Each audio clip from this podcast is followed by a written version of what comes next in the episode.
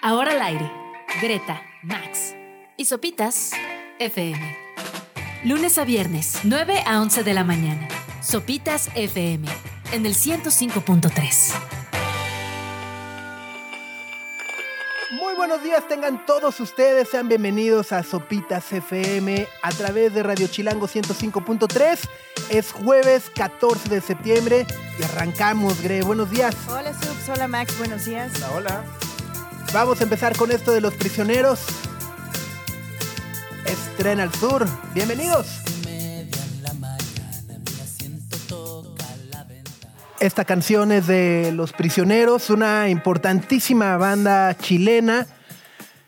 Yo creo que decir una de las bandas más importantes en la historia del rock chileno eh, y que además durante muchísimo tiempo estuvieron vetados, viviendo casi en el exilio por la, por la dictadura de Pinochet, eh, siendo más famosos o más aclamados en otros países como Argentina, Chile, bueno, Chile no, Argentina, Colombia, eh, Uruguay y más, hasta allá, a mediados de los 90, eh, una vez que cayó la dictadura de Pinochet, eh, pudieron como... ¿Volver? ¿Como regresar? Sí, Ah, chido. sí, sí, sí, sí, sí. Es, es- es una gran, gran, gran banda.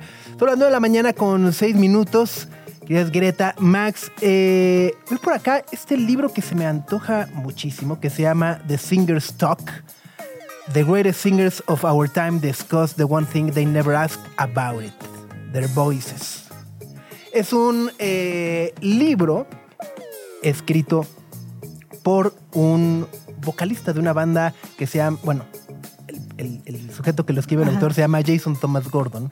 Tiene una banda poco conocida en Los Ángeles, pero cuenta un poco la historia de que en una fiesta coincidió con Eddie Vedder y dice, cámara, este cuate lleva años o décadas todas las noches eh, cantando, gritando y demás. Y pues su voz eh, sigue igual, ¿no? O sea, como qué, qué es lo que lleva de repente a los cantantes a ser cantantes y, y todo lo que eso significa en el cuidado de su voz, de Cuerdas su vida, vocales. etcétera, etcétera, etcétera. ¿no?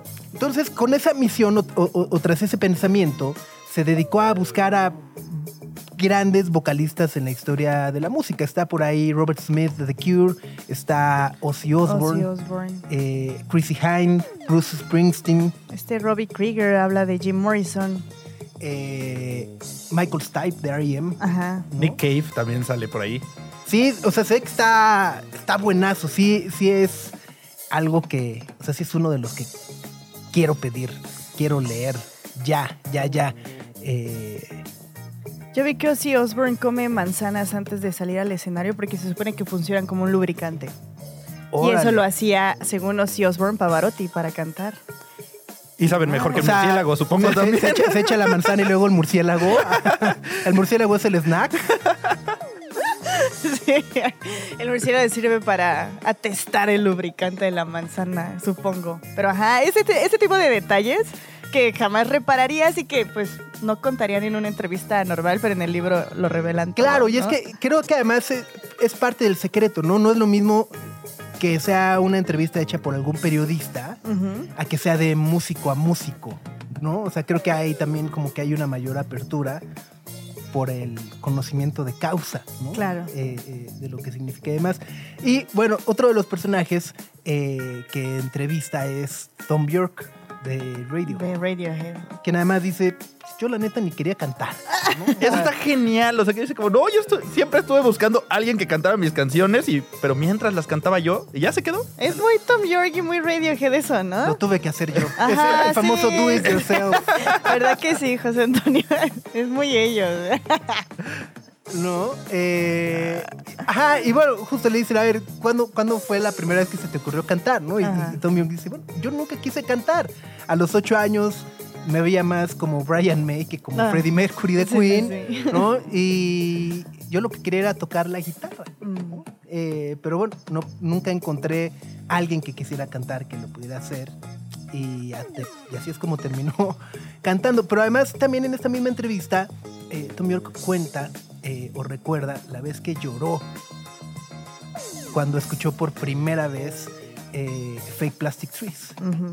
Eh, y entonces recuerda que estaban eh, en el estudio y que, que había ido a ver a Jeff Buckley antes de que muriera con el demo de Fake Plastic Trees. Dije, yo las canciones las la empecé a grabar yo por mi cuenta para ir adelantando. Ujú. De nueva cuenta, muy Tom York. Muy Tom York. Lo voy a ir haciendo. Ah, Ay, lo tengo que hacer, ok. ¿Es el de los plumones entonces, Tom York? ¿no? Entonces dice, y bueno, ya cuando nos, nos reunimos para escucharlo, estábamos con todos, que él lo escuchó y, y se puso a llorar. Órale. Entonces todos los dijeron, está increíble, esa es la toma que queremos. Y que también dijo, no, no, espérense, Espera, espérense, espérense, ¿no? espérate. No Ajá. podemos usar eso porque me muestra demasiado vulnerable. Y ya luego lo, lo convencieron, ¿no? O sea, al final eh, también cuenta un poco que dice, es que cuando grabas eh, eh, pasas o atraviesas por muchos sentimientos y eres consciente de todo menos de tu persona Claro. y de tu ser. Ay. No eres consciente de tu identidad. Oh. Lo cual, o sea, después de leer eso, ayuda a entender el... Ah, dije, ah, órale, ya le entendí al Kidei. No eres consciente. No eres consciente de tu espacio y tiempo en el mundo. Exacto, de tu propia identidad. Ah. ¿A ti te, hay canciones que te hacen llorar, Subs? Tuyas, ay, sí. Eh, ¿De ti cantando? creo que, creo que, creo que hay momentos más que canciones. ya, ya. ¿no? O sea, como un clímax en la canción que te eh, llega. ¿A eso No, o sea, más bien me refiero a, a si escucho ciertas canciones en ciertos momentos o ciertos Ya. contextos, es mucho más probable que diga, ah, Sí. ah, que si la escucho ahorita en el radio, digo, ah, sí. Sí. Ahorita Trees vengo. otra vez. así. El al ri- periférico me- no, me- no te agarra. Me voy al rincón así. ya. Pero, eh, por ejemplo, One Day Like This de Elbow me gusta mucho. Mm, Eh.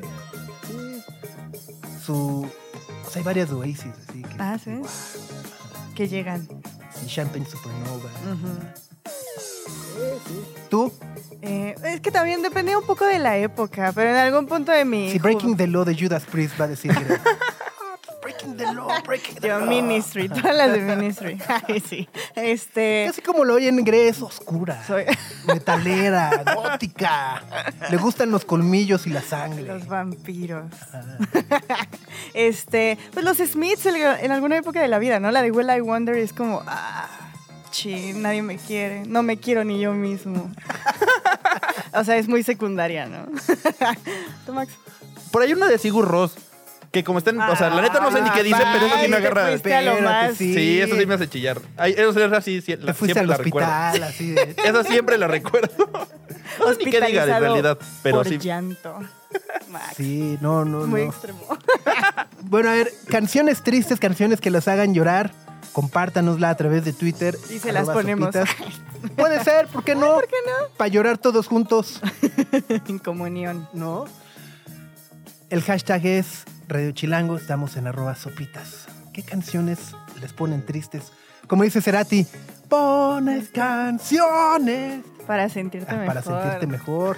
Maestro. Ajá, porque saber decir adiós es, Es crecer. crecer. Claro que sí. ¿Y quién cortó cebollas aquí adentro?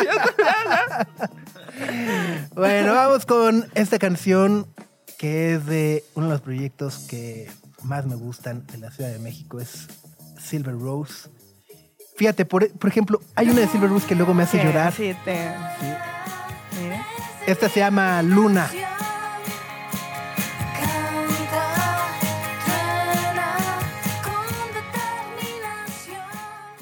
La canción se llama Luna, es su más reciente sencillo, el proyecto alterno de Carla Sariñana, de Ruido Rosa.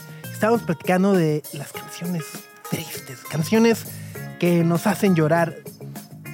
A propósito de, bueno, esta historia que cuenta Tom York de que lloró cuando escuchó por primera vez Fake Plastic Trees de Radiohead.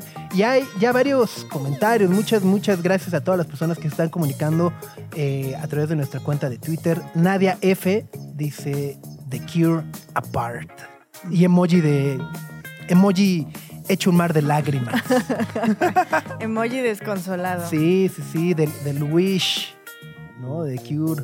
Eh, Elmo Tomami dice: Saludos.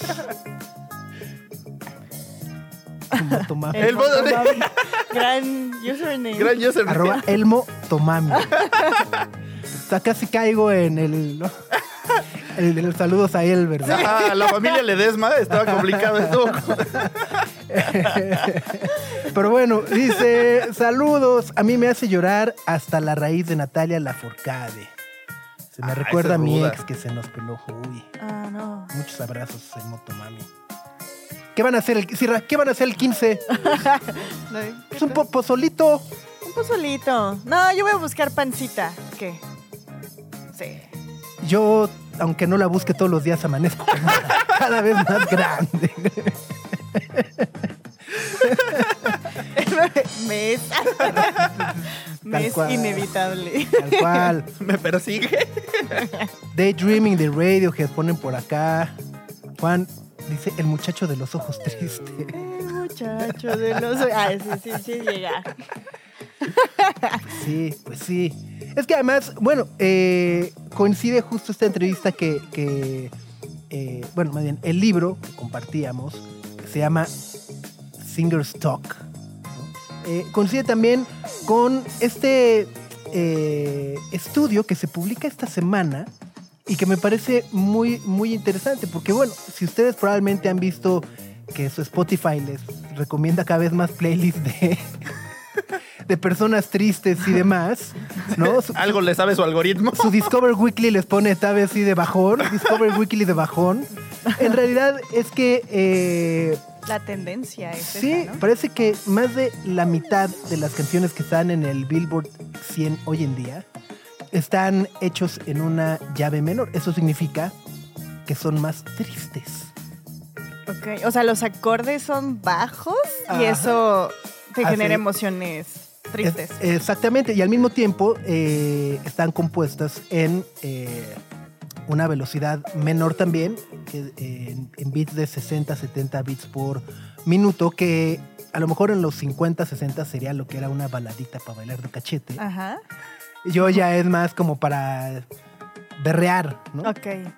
Eh, pero bueno, eh, eh, eh, este, este eh, estudio lo publica un newsletter especializado en música que se llama The Honest Broker, donde eh, pues estudia un poco la tendencia de las canciones que han estado en el top 100 de Billboard y cómo cada vez justo son compuestas en llaves menores y que de alguna u otra manera retrata también como esta tendencia eh, social de cómo desde finales de los 90, principios de los 2000 hemos vivido bajo la oscuridad. Bajo la sombra. Pues sí, con un ambiente pesimista, ¿no? Eh, primero que sí es el fin del milenio y se va a acabar el mundo, posteriormente eh, los, bueno, en Estados Unidos obviamente resaltan mucho los ataques del 11 de septiembre, en las crisis económicas y cada vez vernos también eh, a los jóvenes, ¿no? Eh, la época emo. Ajá, sí, sí, sí. Max sabe de eso. Emos contra punk. ¿no? Ah, por allá aparecen Team Punk. Ah, Exacto, sí. Ping pong allá. ¿No? ¿No? Eh, Pero está, ajá, el estudio está increíble. También dice que cada vez hay menos canciones, número uno, con las palabras amor. O sea, que cada vez O menos. sea, ¿no dicen amor? no, y que cada vez dicen más hate. O sea, más veces odio. Oh.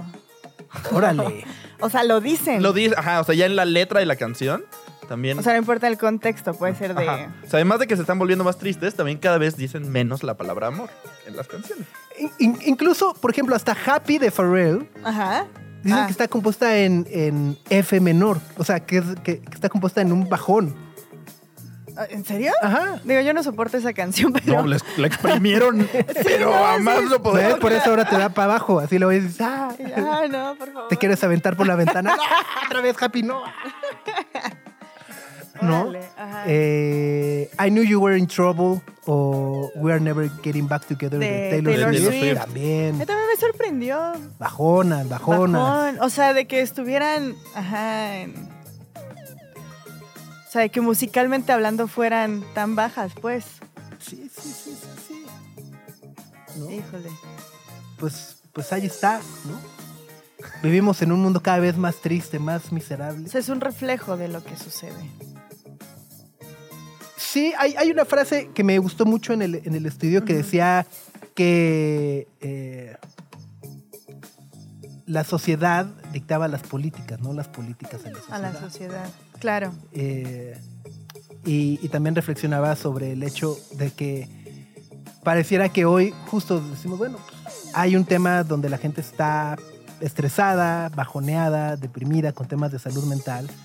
Y la respuesta suele ser de, ah, pues hay música para que disfrutes ser miserable, ¿no? Para que lo sientas. Ajá, o sea, de, Para que se sienta. hey, hey, les gusta ser miserables, atásquense que hay lodo, ¿no? Así, Aquí hay un lugar para ustedes. dense, ajá, aprovechen. Pues que es lo que hace unas semanas conversábamos, que no está mal estar triste, pues, o sea, es una emoción natural. Ajá, y luego se siente chido. O sea, no se, se siente chido sentirlo, la tristeza, ¿sabes? Sentirte. o sea, no sufrirla, pues. No, no, no, o sea, pero es ajá. parte de, es una reacción, pues, psicológica, emocional, física. Pero solemos rechazarla y cuando viene el rechazo es como cuando se potencia y ya vienen conversaciones que son mucho más complicadas y serias de salud mental, ¿no? Pero no está No mal sé. estar triste, o sea, se vale estar triste. Sí, o sea, a- claramente soy, o sea, no, no sé nada de psicología. No, no, no, yo y tampoco. Ajá.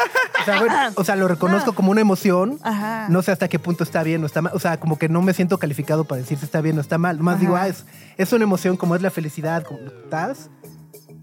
Y pues tan, tan. Supongo que, o sea, justo lo, lo que empieza a ser problemático es la cantidad de o, o la acumulación de momentos tristes que estás viviendo o la intensidad de los mismos, como supongo que también es también los que son Pues felices la todo el euforia, tiempo, ¿no? Ajá. Ay, hola amiguitas, buenos días. ah, ah, hazte para allá. Sí, como la euforia tampoco está bien. Ajá, o sea, Ajá. los extremos, pues. Radio Chilango. Love is a losing game, hablando de canciones tristes, canciones que nos hacen llorar. Es Amy Winehouse que además hoy hubiera cumplido 40 años. 40. Ajá, es decir, es su cumpleaños número 40. No, no, no. Ah, No, es hasta. Fue recordarla así de no. Ajá. sí, sí. sí. Y esta además fue una de las canciones, creo que eh, despegó después, de, o sea, tiempo después, cuando salió en el momento con el eh, Back to Black. No le fue tan bien, eh, pero por ahí la retomó Prince. eh, la, la empezó a cobrear en algunas de sus presentaciones en vivo. Incluso en algún momento la tocaron juntos eh, en el escenario. Luego George Michael. Dijo, puro, puro que ya se nos peló, ¿va? Sí, oye. George Michael también eh, la, la- la eligió como una de sus canciones que se llevaría a una isla desierta. Y luego, luego Sam Smith, que él está vivito y toca hoy en el Palacio de los Deportes, también le hizo un cover. Dos fechas. Ajá. Ajá. Y tocamos madera por Sam Smith, para que no digan. Sí, que no sea la nueva maldición. No, no, no, no, espérate. Por cierto, el otro día vi el documental de Guam en Netflix. Ajá. Qué bueno está, ¿Está está, bien padre, sí, me gustó mucho. Digo, George Michael superior, ¿no? Pero, Es pero uno de los grandes vocalistas en la historia. Sí, pero justo te explican un poco que, eh, pues en realidad no estaba destinado para, de no haber sido un poco por eh, Andrew Wrigley, Ajá. que era el otro integrante de Guam, que fue el que al principio lo estuvo jalando, jalando, jalando, jalando. O sea, George el- Michael no quería. no hubiera, no, Ajá. hubiera, no hubiera llegado al potencial si no hubiera sido por, por Andrew Wrigley. Órale. O sea, es el héroe desconocido, Andrew Reid. Tal cual. Porque si me preguntas quién es el otro miembro de Guam, yo hubiera No. perdido la. Sí, claro, Ajá. ¿no? Y, y- y- y- y digo, obviamente, pues es el que sigue vivo y que probablemente tuvo que autorizar el documental Claro. y todo. Es la historia Sí, contada sí desde su así. perspectiva. Sí, sí, sí. Porque al final también queda como el momento en el que dicen, bueno, pues ya George Michael, la neta es que es un crack y necesita tener su carrera solista. Como que el otro dice, vas amigo, es tu momento, yo no, yo no me voy a oponer. Ah. Me va a dar mucho gusto por siempre. ¿no? Oh. Ajá. Entonces, como que él obviamente lo deja muy bien parado. Claro. ¿no? De, dices, qué tipazo. Pero, insisto, creo que, ajá, no sé si sí o si no, pero qué tipazo. Y además, es una historia que dices, cámara. O sea, George Michael no lo hubiera logrado sin alguien más que confió en él. En él. Y lo impulsó. Exacto. Por eso- Por eso siempre confíen en alguien. Echen paro, apoyemos, impulsemos. Trabajo en equipo. Exacto, sí. Bueno, más canciones tristes que nos han compartido a través de Twitter en arroba sopitas. Eh, Vida en el espejo de Enjambre. Sí. Linger de The Cranberries.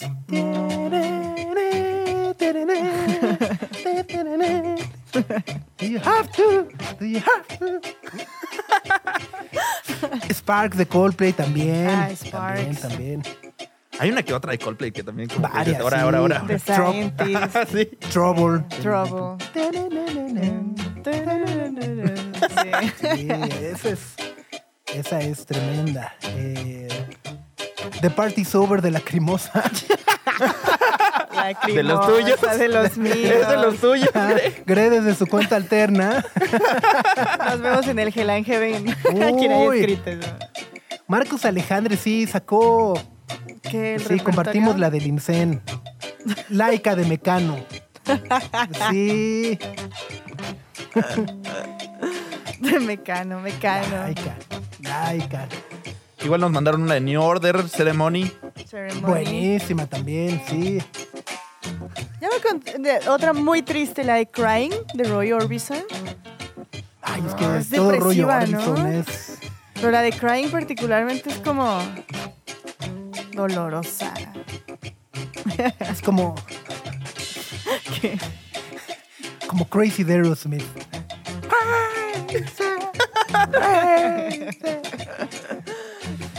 What?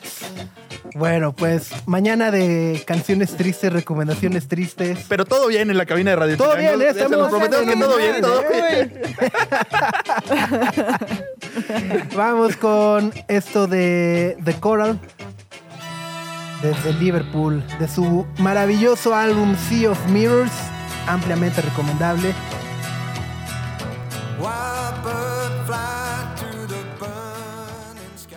Es Wild Bird de The Coral. De verdad, no pueden dejar de escuchar Sea of Mirrors, uno de los mejores discos de este año, a mi consideración. Por ahí aparece también Cillian Murphy, Oppenheimer. Oppenheimer. Oppenheimer sale por ahí eh, declamando en alguna de las canciones y demás. Es un gran, gran, gran regreso de The Coral. Son las 9 de la mañana con 37 minutos y Gre, Max, si pusieron atención en sus clases de historia, probablemente recordarán que la Ciudad de México está construida sobre un lago. ¿Sí? A ver, sí, sí, a Sí, ver, sí, sí, sí. levante la mano, Sí, ¿no? sí, sí. Cada época de lluvia nos lo recuerda sobre Periférico Sur. ¿Te acuerdas de, De- esto en un sí, lago? Bueno, desgraciadamente, justo uno sobre el cual hemos echado toneladas y toneladas y toneladas de cemento, de pavimento y demás. Y bueno, a pesar de que hemos sobrevivido, eso no significa que eso haya sido lo correcto. Y bueno, afortunadamente aún quedan zonas como Xochimilco que resultan importantísimas para preservar ecosistemas que llevan muchísimo más tiempo que nosotros en esta humanidad. Y sobre eso nos da mucho gusto saludarte, Lucio Usubiaga de Arca Tierra, eh, una de mis iniciativas favoritas que hay y que siempre eh, trato de recomendar e influir por todo el trabajo que realizan precisamente para preservar las chinampas de Xochimilco. Querido Lucio, ¿cómo estás? Buenos días. Hola Sopitas, Greta Max, muchísimas gracias por la invitación. Todo bien por aquí, pues un gusto saber que ya están otra vez en, en el programa. ¿no? Recuerdo hace varios años que pues, por ahí te conocí en, en la radio, Sopitas. Estoy pues, muy emocionado de que estés de vuelta. No, hombre, al revés. Oye, y además, bueno, justo coincide con eh, el acercamiento que hay con este evento que estás organizando el próximo 24 de septiembre que se llama El Sabor de la Tierra, de alguna u otra manera para apoyar también la Escuela Campesina y Chinampera de Xochimilco. Así es, sí, justamente estamos organizando este evento eh, con motivo de poder recaudar fondos para la Escuela Campesina, que es un programa pues, de poder eh, regresar al campo, ¿no? Y como bien decías, de poder conservar las chinampas que, que tanto le dan a la ciudad. Y pues el pretexto es, es muy bueno porque pues es comer delicioso, comer bien rico y nos van a acompañar chefs que vienen de, de fuera de la ciudad. Entonces una gran oportunidad porque pues vienen de, de Oaxaca, de Veracruz, de Jalisco, de Puebla, y pues los vamos a tener a todos juntos en el exconvento de San Hipólito. Oye, cuéntanos un poco justo sobre la importancia de las chinampas y de la escuela campesina. Es decir, eh, platicamos sobre la importancia de Xochimilco, la, la relevancia que tiene para mantener eh, muchísimas especies y al mismo tiempo, justo, ¿no? Eh, pensamos que el campo o que muchos de los productos que se cultivan eh, para nuestro consumo pues ocurren en lugares lejanísimos, ¿no? Pensamos, no sé, en, en provincia de Tlaxcala, Hidalgo, Sonora, ¿no? Puebla, ¿no? Pero pocas veces llegamos a, a pensar que en Xochimilco, a unos 20 kilómetros de San Jerónimo, ¿no? Este, pues todos los días hay una gran comunidad de campesinos cultivando en las chinampas. Así es, las chinampas siguen vivas mientras haya chinamperos, que son los agricultores y las agricultoras que están en la zona. Eh, pues es un lugar muy importante para la ciudad porque pues es un, refugio de conservación de especies endémicas, migratorias, siendo un humedal, captura muchísimo carbono, ¿no? Para temas de cambio climático es importantísimo. Eh, tiene valor cultural, un valor cultural inmenso, porque como bien decías, pues la cultura chinampera lleva pues, más de 2000 años, ¿no? Eh, desde mucho antes de la llegada de los mexicas a, a la cuenca del Valle de México. Y por si fuera poco, pues sigue produciendo alimentos. Pero pues lamentablemente la situación de las chinampas está en declive por el abandono de- del campo, ¿no? Y por eso el programa de la escuela campesina, ¿no? Eh, el abandono de las chinampas las hace vulnerables al crecimiento de la mancha urbana, que por decirles ahí un, un dato duro, todavía quedan 2.215 hectáreas de, de chinampas, lo que equivale pues casi a 5.000 campos de fútbol profesionales, pero pues de eso más de la mitad está abandonado y ya el 20%, estamos hablando de más de 300 hectáreas, ya fue invadido por la mancha urbana. Entonces es, es urgente hacer algo al respecto y pues la mejor manera para apoyar a, a los agricultores chinamperos es consumiendo sus productos que pues son frescos, con gran densidad nutrimental y pues están aquí en la Ciudad de México. Oye, Lucio, y cuando hablamos de este tema hemos de mencionar como lamentablemente algunas crisis, que es como una crisis eh, social, crisis urbana, crisis económica, crisis del cambio climático, crisis del suelo. Y a mí lo que me parece muy interesante de este proyecto es que ha puesto sobre la mesa una conversación que me parece muy necesaria, pero que todavía no tenemos muy claro, y es los distintos tipos de agricultura. Y conocemos muy bien la agricultura orgánica y todos estos productos orgánicos y como que se pusieron de moda y hay tiendas y todo eso, pero desde acá también conversamos de la agricultura regenerativa. Entonces, ¿nos podrías explicar un poquito qué es esto y cómo lo implementan desde, desde este proyecto? Claro, Greta. Sí, la, la agricultura orgánica se quedó corta, ¿no? Porque realmente lo que se ha hecho es un cambio de insumos, ¿no? Si bien se deja de usar agroquímicos que se usan en la agricultura convencional, pues se sigue muchas veces con la misma mentalidad de que se producen monocultivos, ¿no? O sea, el mismo cultivo que pues, va en contra de la naturaleza y causa plagas y erosión. Y, y se le ha dado mucho énfasis, o especial énfasis a la parte comercial, ¿no? A que tenga el sello, a que esté más caro y se ha vuelto pues, principalmente un negocio.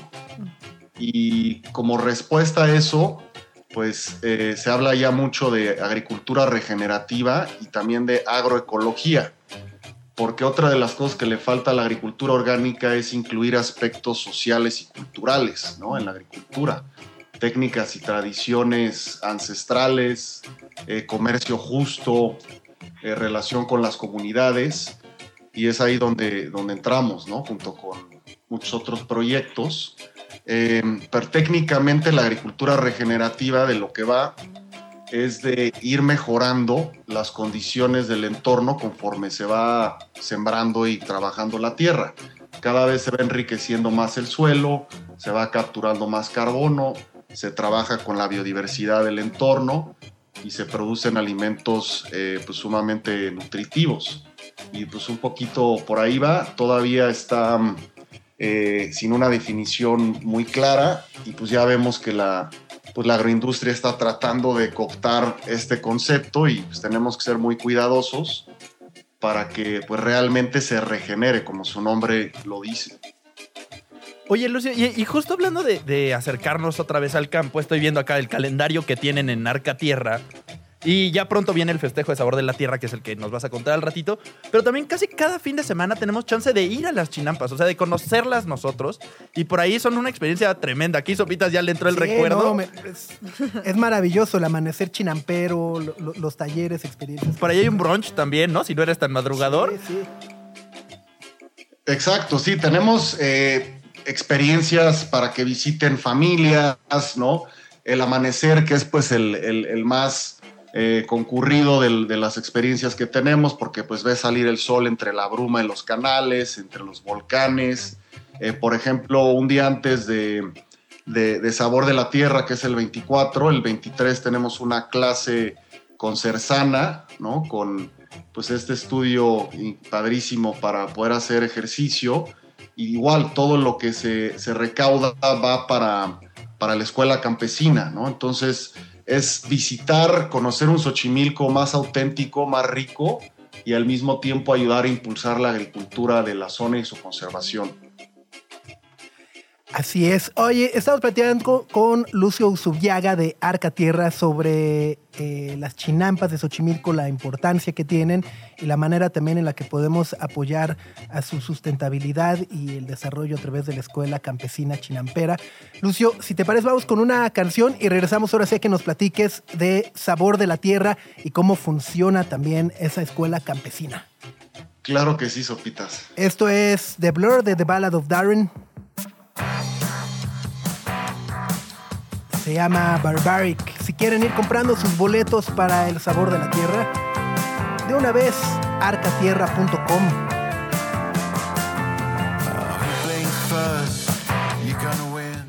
It is Barbaric, es Blur a las 9 de la mañana con 50 minutos. Estamos platicando con Lucio Subiaga de Arca Tierra sobre la importancia de la escuela campesina y las chinampas de Xochimilco. Lucio, cuéntanos cómo funciona justo la escuela campesina, es decir, eh, quiénes van, cómo es que se apoya, eh, cómo funciona y cuál es el, propósito, cuántos alumnos tiene, etcétera. ¿Quiénes son?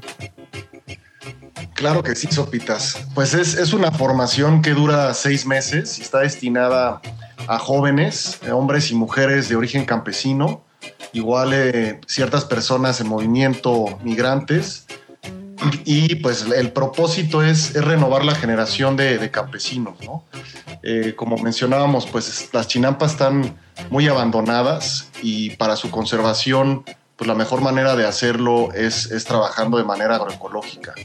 Eh, entonces lo que nosotros hacemos es invitar a estos jóvenes y, y poderles dar esta formación que consiste en agricultura regenerativa, educación de género, educación financiera, eh, historia de movimientos campesinos, con la finalidad de que terminando estos seis meses puedan tener todos los conocimientos y herramientas para volverse agricultores independientes, ¿no? Y que puedan trabajar las chinampas eh, con, con todo lo que aprendieron. Eh, actualmente estamos por terminar la primera generación, en la cual eh, se están por graduar eh, ocho estudiantes que, que están cursando con nosotros y esperamos empezar con la segunda generación en, en enero, febrero. Y aquí pues todo es a través de becas porque se les da un apoyo económico y pues se le tiene que pagar a las personas, a los expertos que dan los cursos, ¿no? Y, es a través de las donaciones que recibimos en, en la asociación civil que se llama Iniciativa Agroecológica Xochimilco, apoyado también por los eventos de, de Arca Tierra. Oye, y en ese, y en ese tema justo, cuéntanos ahora sí de, de Sabor de la Tierra, que traes una alineación eh, deliciosa, ¿no? Es el 24 de septiembre. 24 de septiembre en el exconvento de San Hipólito. Es un evento eh, muy casual, ¿no? Es como tipo kermés. O sea, no, no, no, no, no hay que, no hay que Una ir de smoking y así, aunque Es dominguito. Aparte es dominguito. Exacto, sí es para ir con la familia, ¿no? Para pasar bien, un, para pasar el rato. Eh, y sí, como bien dice Sopitas, pues la alineación es increíble, son amigos chefs. Eh, tenemos por un lado de Oaxaca a Jesús Italía de Levadura de Olla y a Jorge León de, de Alfonsina. Viene también Gustavo Macuitl de Molino Macuitl en, Puebla. Lester Los Sánchez, que tiene su restaurante Múcara en, Jalapa, Veracruz y Griso y, Oscar, que vienen de Chocol en, en Guadalajara. ¿no? Entonces, cada uno, la particularidad es que son de, pues de origen campesino, ¿no? Siempre han tenido esta vivencia cercana con el campo, con los ingredientes, con el entorno. Y Sabor de la Tierra es un homenaje a estas raíces de la comida mexicana eh, en, su agricultura campesina y al mismo tiempo un mensaje de resistencia, ¿no? De que pues, hay muchas personas que están trabajando por conservar estos ingredientes, estas técnicas, estas relaciones con el campo. Totalmente.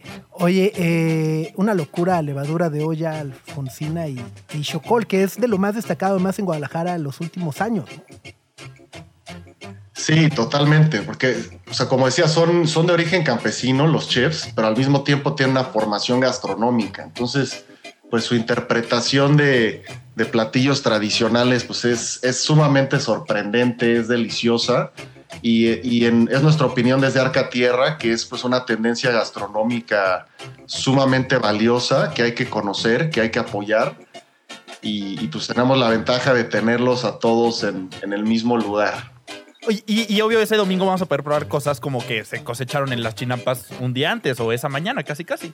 Como usando. Exactamente. Sí, los ingredientes vienen, digo, algunos vienen de sus propias comunidades, ¿no? O sea, Jorge León, de, que es famosísimo por los moles que hace, pues Oh. mucho viene de, de Oaxaca, pero pues sobre todo van a ser ingredientes de, de Arca Tierra de las chinampas, ¿no? Lo que, lo que vamos a estar probando. Buenísimo. Oye, es un, es un buffet, es un menú de 16 tiempos, ¿cómo va? Es como les decía, es, es sumamente informal, o sea, cada, cada chef va a tener su estación Ok. y, y es un buffet, ¿no? O sea, justamente nos paramos, este, nos servimos lo que, lo que queramos, podemos repetir, podemos probar un poquito de todo. Eh, al mismo tiempo tenemos ponencias que todo gira alrededor de esta relación entre el sabor y la tierra, ¿no? Por ejemplo, eh, Graciela de, de Real Minero, ¿no? uno de los mejores mezcales este, que tenemos en el país, nos va a hablar sobre la historia de su familia en este proyecto. Viene Miguel Conde para platicarnos también de sus visitas a comunidades campesinas y las delicias que ha probado ahí. En fin, o es, es comer rico y también poder este, conocer más sobre, sobre todos estos vínculos que, que hay en el país de, de- de gastronomía con el campo. De acuerdo, pues ahí está, querido Lucio, 24 de septiembre en el convento de San Hipólito, los boletos ya a la venta a través de arcatierra.com. Lucio, te mandamos un gran abrazo, que tengas muy buen día y nos vemos por allá. Igualmente un abrazo, muchísimas gracias. A ti, cuídate. Radio Chilango.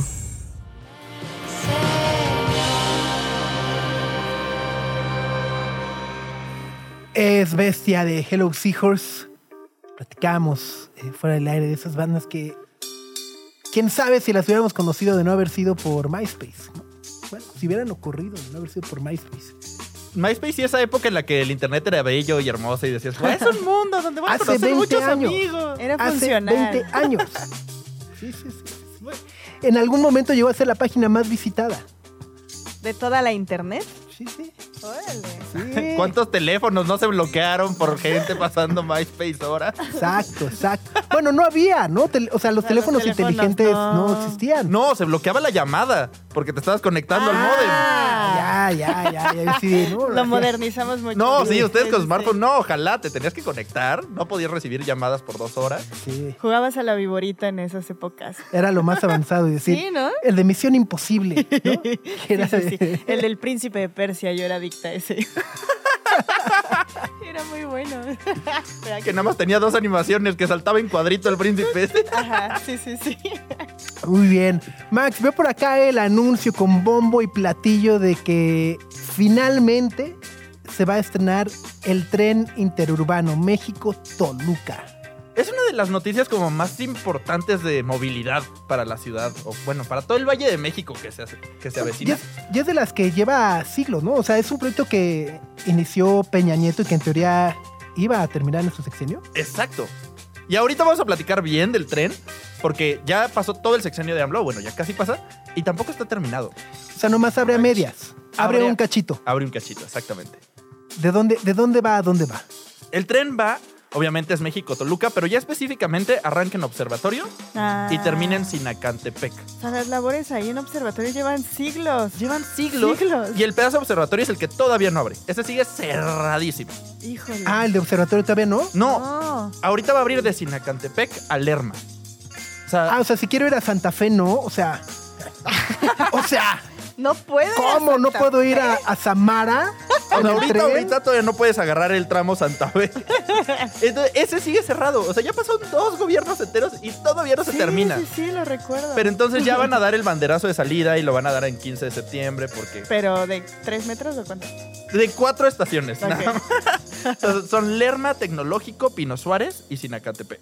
Ok. Pino Suárez, Estado de México, no es el Pino Suárez que creen. Ah, Es otro Pino Suárez. Oye, y a ver, es que yo me hago bolas. Eh, tren suburbano, tren interurbano, tren. O sea, perdón si te pongo en apuros. ¿Cuál es la diferencia entre el tren suburbano y el interurbano? O sea, supongo que me estoy respondiendo mientras lo digo. Supongo que interurbano es que conecta a dos y el suburbano es que son como los alrededores. Ese mero. El, el- el suburbano es el que sale por Buenavista. Ah, sí. El suburbano es el que sale por Buenavista y este le dicen interurbano, pero es el México Toluca, el que hemos conocido como México Toluca durante años, como una promesa. Que va a abrir, pero no va ni de México ni ya a Toluca. O sea, Exacto. Y, y aparte, también va a tener nombre, si, si prefieres el nombre cursi. o sea que el tren Lázaro, así en esa onda. El insurgente. Uh, ah, suena bien, suena bien, suena poderoso. Pero suena bien. A mí sí me ¿Qué pasó, mi vida? Ya voy para allá, voy a bordo del insurgente. Del Nos vemos en un ratito. Oye, el insurgente y va a ir llenísimo, pero tiene una O sea, historia pero ¿a curiosa. poco no te prende ese, Sí, ese, claro. ese voice note de WhatsApp que te van a mandar? Ya voy para allá, voy a bordo del insurgente. Ahorita nos vemos, mi amor. Sí. Ah, el insurgente. Ajá. Te vas preparando. para Con las algo. bocinas del MP3 sonando ahí que andan vendiendo el disco allá atrás, pero, pero es el insurgente. Aparte el nombre, como buen nombre cursi que acostumbramos aquí en México, va a ser porque pasa por un lugar de que era una batalla en la independencia, que era donde fue el Monte de las Cruces, Ah. una batalla que sí ganó el ejército de, Miguel Hidalgo. Antes de que empezaran a perder todas las batallas. Una, de- una que sí ganó era del Monte de las Cruces, que está cerca de Lerma. Entonces va a pasar por ahí y entonces por eso se llama el insurgente. Porque va a pasar por donde Miguel Hidalgo ganó una batalla. Una. No Pues que- importa. Una de varias, una de varias. Hidalgo ganó muy poquitas. Sí, ¿no? Una de Ajá. varias. O sea, no lo voy a O hacer sea, ganó pues. más de. Si son dos, ya son varias. Gan- tenía ha- razón. a ver, ha ganado más que todos los que estamos en esta mesa. Punto. Ah, sí, yo no Ya gano ni está. el Monopoly, pues, pero. pero entonces Hidalgo tenía lo suyo. Entonces va a pasar por esta histórica zona de batalla, que ahora es el Estado de México. y, ahí, y entonces por eso se llama el insurgente. Me gusta. Yo lo pruebo. También subs. Eres el único aquí que no, Max. ¿Que no le gustó el nombre? No. Oye, ¿cuánto va a costar? ¿O, o cómo está la onda? O sea, ¿también es de tarjeta, la tarjeta La multimodal o, Va- o es un nuevo boleto? La idea es que sí use esa tarjeta, pero en el futuro. Porque va a usarla cuando conecte a la Ciudad de México. Ahorita el tramo que conecta a la Ciudad de México está cerrado. Ah. Entonces ahorita solo es un, un tramo en el Estado de México, o sea, muy cerca de Toluca. Entonces ahorita va a funcionar. Pues aparte, todavía no han dicho cuánto va a costar, porque eso lo van a anunciar mañana que se estrena. Y ahí viene un detalle como curioso, político, la grilla. Ajá. Mañana también toma protesta Delfina Gómez Ok. Ah. en el Estado de México. Entonces va a to- digo, creo que toma protesta hoy. Entonces va a tomar protesta y luego ella va a inaugurar el tren. Ya, oficialmente. Exacto. O sea, es, es como para la foto. O sea, nada más, a ver, nada más funciona un cachito. O sea, es el México Toluca, pero no sale ni de México ni llega a Toluca. Exactamente. Nomás funciona un cachito. Así es. Va a funcionar con una tarjeta multimodal, pero que todavía no. Ajá. Es nomás para la foto. Es nomás O para la sea, foto, completamente. La clasiquiña de todos los políticos gobernantes de este país, de vamos a abrirla para la foto y ya, ah, luego vemos si se acaba o no se acaba, cómo se acaba, si funciona o no funciona, pero... Pero vamos a tomarnos la foto, vamos a cortar el listón, un botellazo al tren y vámonos. Pero de observatorio al Lerma no tiene fecha además para abrir. O sea, no se ve para cuánto. Y bueno, pequeñas gracias, los trenes son eléctricos. Bueno, serán eléctricos. Ajá. Y se supone. Oye, y sí compraron los que son para las vías, ¿no? Van a aplicar las del metro. De, ¡Oh, ya- ¡Ay, era más grande ¿qué de lo que cree? era! Ajá. La dorada, ¿eso le pasó a la Ajá. dorada? Le pasó a la dorada y también a la línea 1 que andan. La rosa. La rosa, ¿ves que está cerrada? Ah, pues sí. El RIN es más grande, no le queda. ¿no? Sí, de, de rodada más grande, entonces tampoco cupo bien. Híjole. Pues se supone que sí. Y, y una de las gracias de este tren desde que se presentó es que si quieres hacer ahorita ese tramo en camión, haces como 5 horas. Ok, ¿y en el tren cuánto vas a hacer? En el mejor de los casos, 40 minutos. Ah, ay, sí, te reduce. Sí te va a reducir el tiempo cuando funcione, cuando lo sea, en un Ajá. futuro lejano. Pero entonces vamos a escuchar mucho este tren interurbano. Por ahí van a ver las fotos. Va como en un tramo elevado y va como colgadito. O sea, se parece al tren ligero. Así digo. No es Sí. igualito, pero se parece al tren ligero. Y digo, y, si- si te ha tocado circular por Santa Fe últimamente, verás si el puente por arriba que luce perfecto, por el pavimento es como campo minado. ¿no? Pues, parece que vas como en empedrado, así en el empedrado de San Ángel, pero es Santa Fe así.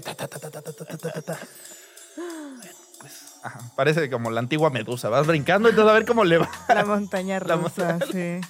Pero entonces a ver cómo le va este tren interurbano que van a cortar el listón mañana. ¿Cuánto pues, cuesta? ¿Cuánto va a costar? Mañana dice. Mañana. Ah, todavía no sabe, o No, sea, no sabemos nada. sorpresa. Ajá. ¿Cuánto le calculas? ¿No? ¿No se sabe? ¿De a 25 pesos el viaje? No sé. El, el transporte en el Estado de México es más caro. Tre- Es más 30, caro, sí, 30. sí, sí. Si, si por una combi de repente te cobran 35 y luego sales con menos de lo que subiste, está cañón. El, el transporte del Estado de México es muy manchado, Es muy entonces a ver qué tal les va con este tren. Pues a ver. Bueno. Pues, eh, o sea, será el único día donde ven, ¿no? Es como las fotos del metro, donde nada más vemos la foto de los políticos arriba del metro el día que lo abren. Así van así como, "Ah, soy bien banda. Soy bien banda porque me subo al metro. Los entiendo a todos, Exacto, dice. exacto, sí.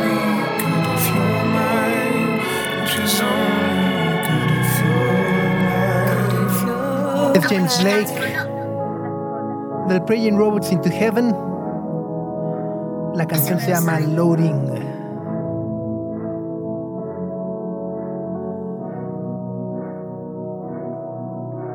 Y una de las notas más maravillosas que me ha tocado leer en estos días, Gre Max, ha sido eh, la obra de Van Gogh que fue robada de un museo en Ámsterdam en el 2020 y que apareció sin más en una bolsa de Ikea. Fue de vuelta en una bolsa de Ikea. La historia pinta un poco una de las... O sea, yo creo que podría ser una serie o documental de los robos más idiotas de la historia en Netflix. Ocurre que en marzo del 2020 un sujeto decide romper con un mazo una vitrina de un museo en Ámsterdam y se lleva una obra de Van Gogh que estaba ahí expuesta.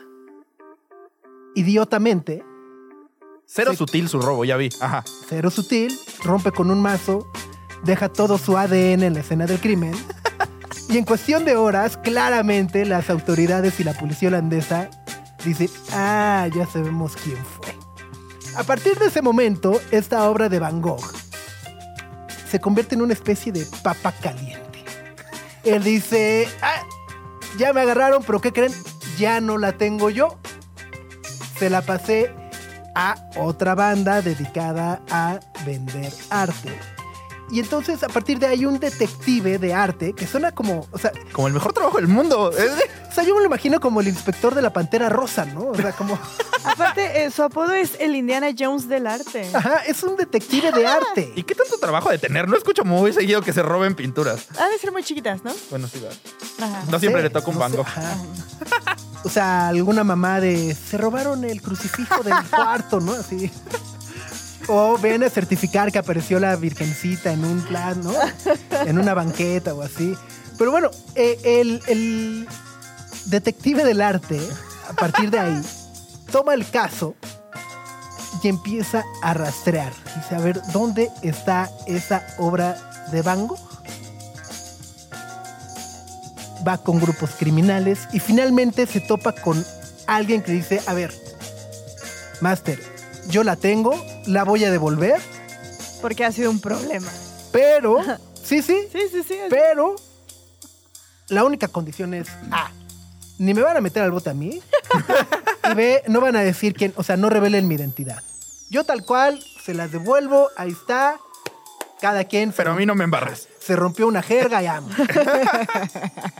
Entonces, tal cual. Es como eh, el día de ayer apareció esta obra de Van Gogh envuelta entre dos almohadas Fundas de almohadas, ¿no? ajá, Ajá. en una bolsa de Ikea.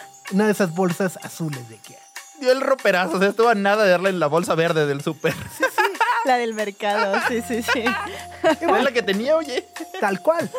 Y bueno, ya por ahí, justo los especialistas eh, en arte dicen, la, sí trae un par ahí de dos, tres rasguños, pero, Pero está bien. pero la va a librar y en unos meses va a volver a estar en exhibición. Y es la que reconocen como la original. O sea, Sí, sí. ya probaron que es la original. Que es la mera mera. Oh. Y el día está salvo un- una vez más gracias al detective de arte. El Indiana Jones del arte. Ah, él se merece una serie, ¿no? Podrían hacerle una serie. Sí. Un capitulito de menos, ¿no? El documental de uno de los robos más... Ponle así ahí unos cuatro episodios. Ah, ahí te va. la- una serie de tres episodios Ándale, o tres documental episodios. de los robos más idiotas en la historia del arte. Ándale. Serie limitada, tres episodios. Ahí va. Seguramente lo vamos a escuchar en un podcast pronto. Sí. Me Pero- gusta. Ahí la dejamos. Radio Chilango.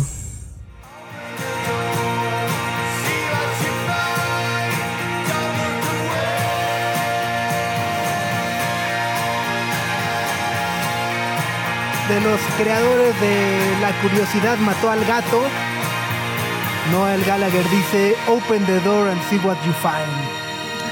El gato de Schrödinger, ¿cómo se llama? Ajá, el Ajá, que nadie sí. sabe si sí, Ajá. no. Ajá. Exacto. que además yo creo que Noel Gallagher debe ser el personaje que menos esperarías que sueña con tener una residencia en Las Vegas. ¿no? Sí, completamente. Era Como que la odiaría, se fastidia la idea. Y no. Él dice, no, dice, güey, yo la haría, o sea, quiero una residencia en Las Vegas, poder estar ahí seis meses, viviría en el hotel, no tendría que estar viajando todos los días. Es mi sueño. ¿sí? ¿Qué? De ser una la nota, ¿no? También. ¿Qué? O sea, la- que lo que les pagan. Pues sí, Sí es una la nota, ¿no? Dep- depende de quién seas, ¿no? Ajá. Digo, Adele O sea, dudo está que- forrada. Ajá. O sea, de lo Katy Perry o. Britney O Britney. La de Britney estuvo. Ajá. contra, no sé, los bailarines del Cirque du Soleil. O sea, sí. Pero bueno, oye, es cierto, hoy es día del locutor. de- o sea, me, me siento como el meme de Winnie Pooh con Smoking diciendo, hoy es día del locutor. Con tu. El monóculo. No, el monóculo es el. El que te daban en las óperas para ver. Este es el solo lentito, ¿Y ese cómo se llama? no sé. Que igual Sí sí es es monóculo, monóculo, y ¿no? estoy Sí, yo ¿no? tonta. Sí. No. Monóculo. Monoculero. Son palabras que no quiero googlear. Pero feliz día del locutor. Feliz, feliz, felicidades a todos. Sí es un monóculo. Me retracto. Bueno, olor a gasolina, ¿les gusta o no les gusta? Depende del contexto.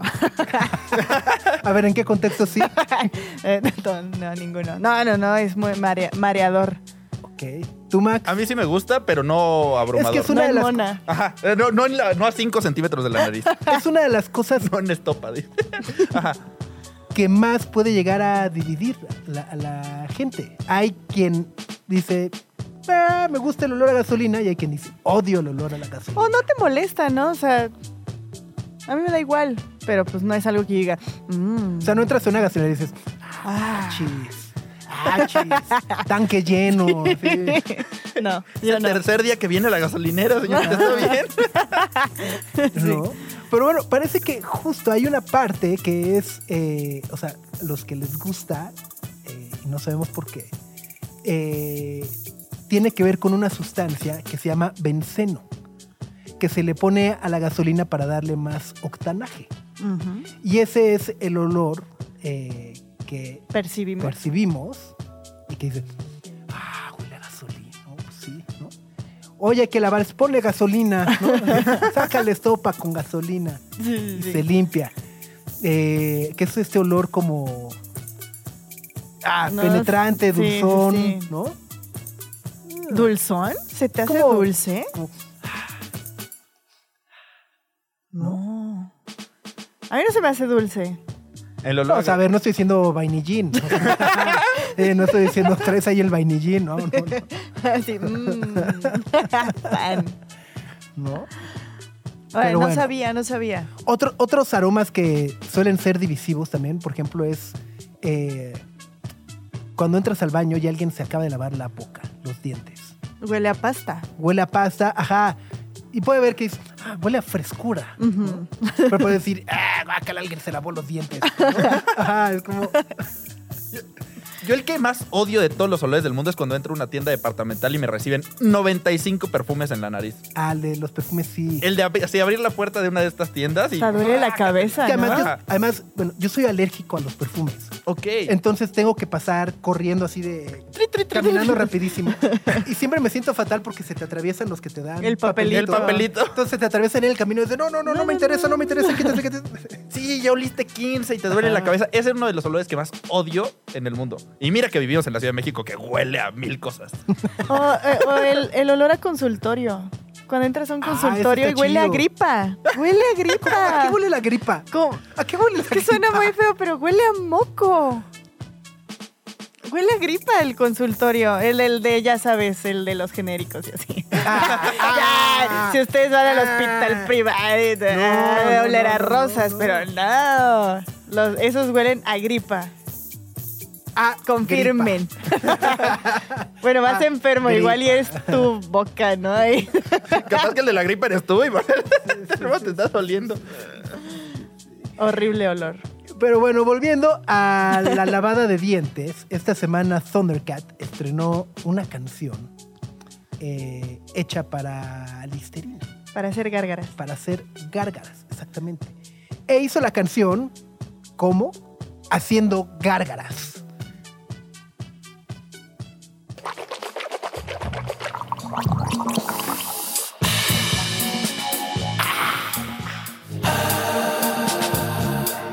Suena muy celestial, ¿no? Suena a frescura, ¿no? Sí, fresh. A menta. A mentita. Sí. Aparte, Thundercat tiene un gusto bien cañón por los dentistas. No, es en serio. ¿Por qué? En, ¿Cómo se llama esta canción? En Tokio. Tok- Thundercat tiene una canción que se llama Tokio. Y Thundercat es muy famoso por su gusto por el anime. Y en esta canción confiesa que su gusto por el anime empezó porque un dentista le regalaba curitas de Dragon Ball Z. No. Entonces, ahora, digo, estuvo muy ¿Un clavada y muy raro. curitas? Como, Ah, ¿qué- curitas qué- qué le y monitos de Dragon Ball Z. ¿Pero por qué con curita un dentista? Ajá, o sea, ¿En ¿qué le te lo pone? Ajá, sí. Como- No. ¿Un curita en el paladar o qué? No tengo idea, le daba cositas de Dragon Ball Z el dentista y por eso le gustan tanto y entonces desde siempre es su gusto por el anime, por Dragon Ball y esta onda de los dentistas. Órale. Ahora, lo que sí es que como dices, ¿le podemos regresar? Sientes que, como dices, Max, que te hace puches en la oreja, ¿no? Sí, se, Sí, no, se eh. escucha raro. Entre más bonitas son tus audífonos, peor la pasas con esta canción.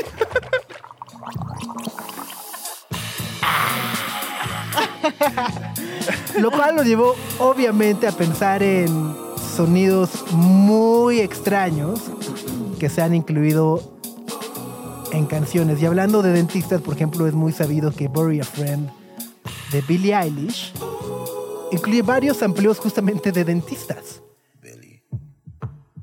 ¿Cuáles? Cuenta Billie Eilish que ahora que fue con el dentista, decidió grabar el... Se lo dio a Phineas y Phineas se encargó de cambiar las velocidades para clavarlo en estas bases de Bury a Friend. El kirk. What is it exactly? The pain is the amount cleaning you out. Am I satisfactory? Ahí está. Ese. Ese. Oh. The way I'm drinking you down, like I wanna drown, like I wanna end me. Step on the glass. Y ahora ya lo escucho y me da escalofrío. Sí, porque sí, sí. ese ruido de las máquinas del dentista siempre me da siempre de, ¡ah! ¿Sí te asusta? O sea, el sonido. Pues sí me pone tenso. O sea, aunque estoy ahí no me duele. Es de, No, no, no, pero ajá, te pone me nervioso. pone- sí. Ajá. Y ahí va otra vez. I wanna end me. La muela. What do you want from me? Why don't you run from me? What are you wanting? ¿Cuál otra? Hay, hay una de. Hay una de Muse. eh, que Matt Bellamy usa el, el cierre, también como. Ah, el, como- el zipper. Ajá. De Billie Eilish también hay una famosona, de- creo que es Bad Guy, en la que usan el semáforo, el- los segundos del El semáforo, que le queda para correr. O sea, cuando tienes que correr en el semáforo peatonal, es el hi-hat de Bad Guy, en realidad. Así, tiqui, tiqui, tiqui, tiqui, y va corriendo en el semáforo. Canciones con sonidos extraños. Vamos con esto de Jungle. Es Back on 74 de su álbum Volcano de este año.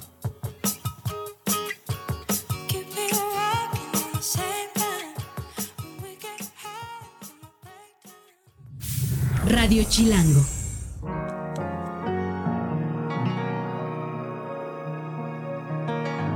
Es el elixir de tus labios. Daniel Quien. Y quien también dijo foco en el legado fue Drew Barrymore, ¿no crees? Esta semana también dijo. aplicó en medio de la huelga de guionistas en Estados Unidos.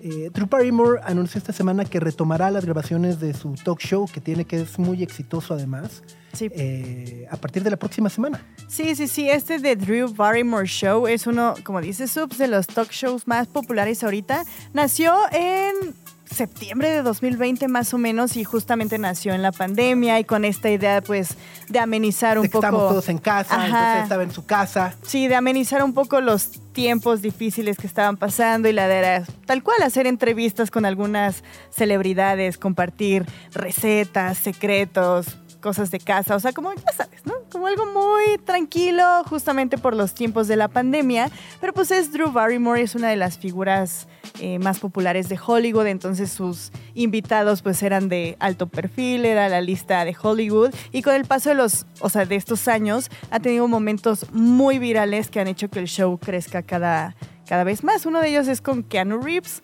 que este, tuvo una entrevista como muy simpática con él y ya sabes, se hacen como virales esos momentos.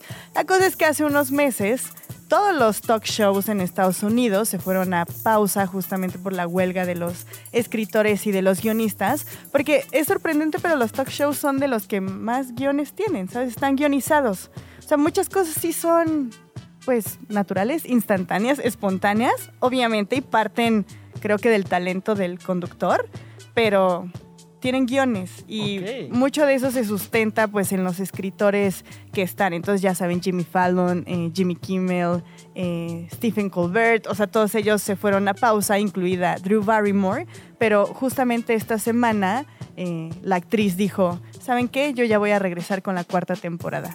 No es solo se trata de mí, o sea, el, el show tiene mi nombre, pero no solo se trata de mí, hay mucha gente detrás y pues vamos a volver ya lo más pronto posible, lo cual obviamente desencadenó pues reacciones muy negativas, porque al principio Drew Barrymore había sido, sí, sí, sí, apoyemos Bueno, incluso escritores. la- la- la- eh, eh, rechazó el, el conducir una De los ceremonia de MTV, ¿no? ajá. Los Movie Awards en eh, solidaridad con la huelga de guionistas. Dijo, no lo voy a hacer. Pero ahora dijo, bueno, pues, eh, te- o sea, que además eh, eh, Bill Maher de, de HBO también anunció que ya va a regresar a, a- a grabar. Y es un tanto complicado, porque si bien técnicamente no estarían violando ningún acuerdo, porque dicen, vamos a regresar sin guionistas sin guionistas. no están, no están violando nada.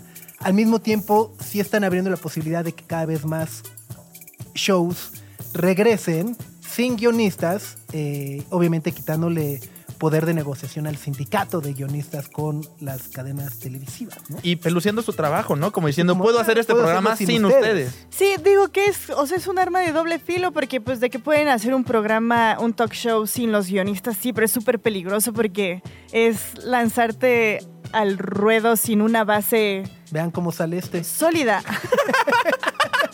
Ahí está. ¿Quieres un quemón, mi Drew? Sí. ¿No? Ya saben, entonces es como, sí, es un poco minimizar el trabajo de los guionistas y los escritores, que a mí me parece la parte más fundamental de cualquier producción, pues es la base y es lo que sostiene absolutamente todo, Es que- todo, no que- existe nada sin además- un guion. Pero además es muy No. complejo porque, ok, está bien, pero lo que dice tanto Drew Barrymore como Bill Maher dice, ok, solo pongamos el foco en que mientras no hay programa, pues tampoco están cobrando los de iluminación, los de sonido, los camarógrafos, los maquillajes. O sea, hay una gran cadena de personas que están sin chamba porque no hacemos los shows, no solamente son los guionistas. Entonces dicen, bueno, pues justo no lo hacemos nada más por nosotros, sino por el resto de nuestros equipos que necesitan trabajar. Sí, claro. No, sí, y es, y es comprensible esa, esa parte, pero al mismo tiempo es como un poco justamente qué tan qué tan bajo y qué, en qué tan baja estima tienen a los guiones que a los escritores no les están dando las condiciones que necesitan para realizar su trabajo, porque vuelvo a lo mismo, sin un guion no existe producción. Entonces, si no es un buen guion, no le dan luz verde a una serie, entonces no va a haber ni trabajo ni de vestuaristas, ni de iluminadores, ni de camarógrafos, ni de nada. Entonces, a mí sí me parece importante como respaldar un poco eh, eh, esa parte, pero también se entiende un punto de, bueno, está paralizada la industria. Pero entonces, donde tendría que caer las cosas es en las casas productoras y los grandes, la- En los estos acuerdos, que ¿no? no van a ceder. Entonces, pues esto se puede extender muchísimo, pero al final, pues cedan y denle lo que es justo, las condiciones que son justas. O sea, casas más chiquitas como Neón, Por ejemplo, o A24, ya lo hicieron. Ah, sí, vamos a llegar a un acuerdo. ¿Qué necesitan para seguir produciendo películas exitosas? Tengan. Pero los demás se niegan. Entonces, como, My precious. sí, sí, sí, avaricia. El mugroso dinero. Siempre lo Siempre. siempre. Pues vámonos por el día de hoy sin guionistas, pero sabemos que ya nos tenemos que ir. Sabemos nuestros Sí, tiempos. Sí, sí, sí, sí, sí, sí. ¿No? Querida Gre, nos escuchamos mañana. Sí, Subs Max, eh, mañana ya preparados para el pozole. Buenísimo. Ay, sí. Pozole, chalupitas, taquitos Pan este, dorados. Un pan vaso. Siempre hablamos de comida cuando se acerca a las 11 de la mañana. Ya, que ya, de ya. milagro no la tripa me ruge en el micrófono aquí. Vamos. Vámonos. Que tengan muy buen jueves. Quédense que ahí viene Gina Jaramillo. Después Nacho Lozano. A las 7 de la mañana mañana. Lu y Lu con qué chilangos pasa. Y a las 9 estamos de vuelta. Que tengan un muy buen jueves. Adiós. Nuestra atención vive en muchos sitios de manera simultánea. Ya puedes desconectarte de este. Sopitas FM. Lunes a viernes, 9 a 11 de la mañana. Radio Chilango, 105.3 FM. Radio Chilango. La radio que... Viene, viene, ¿eh?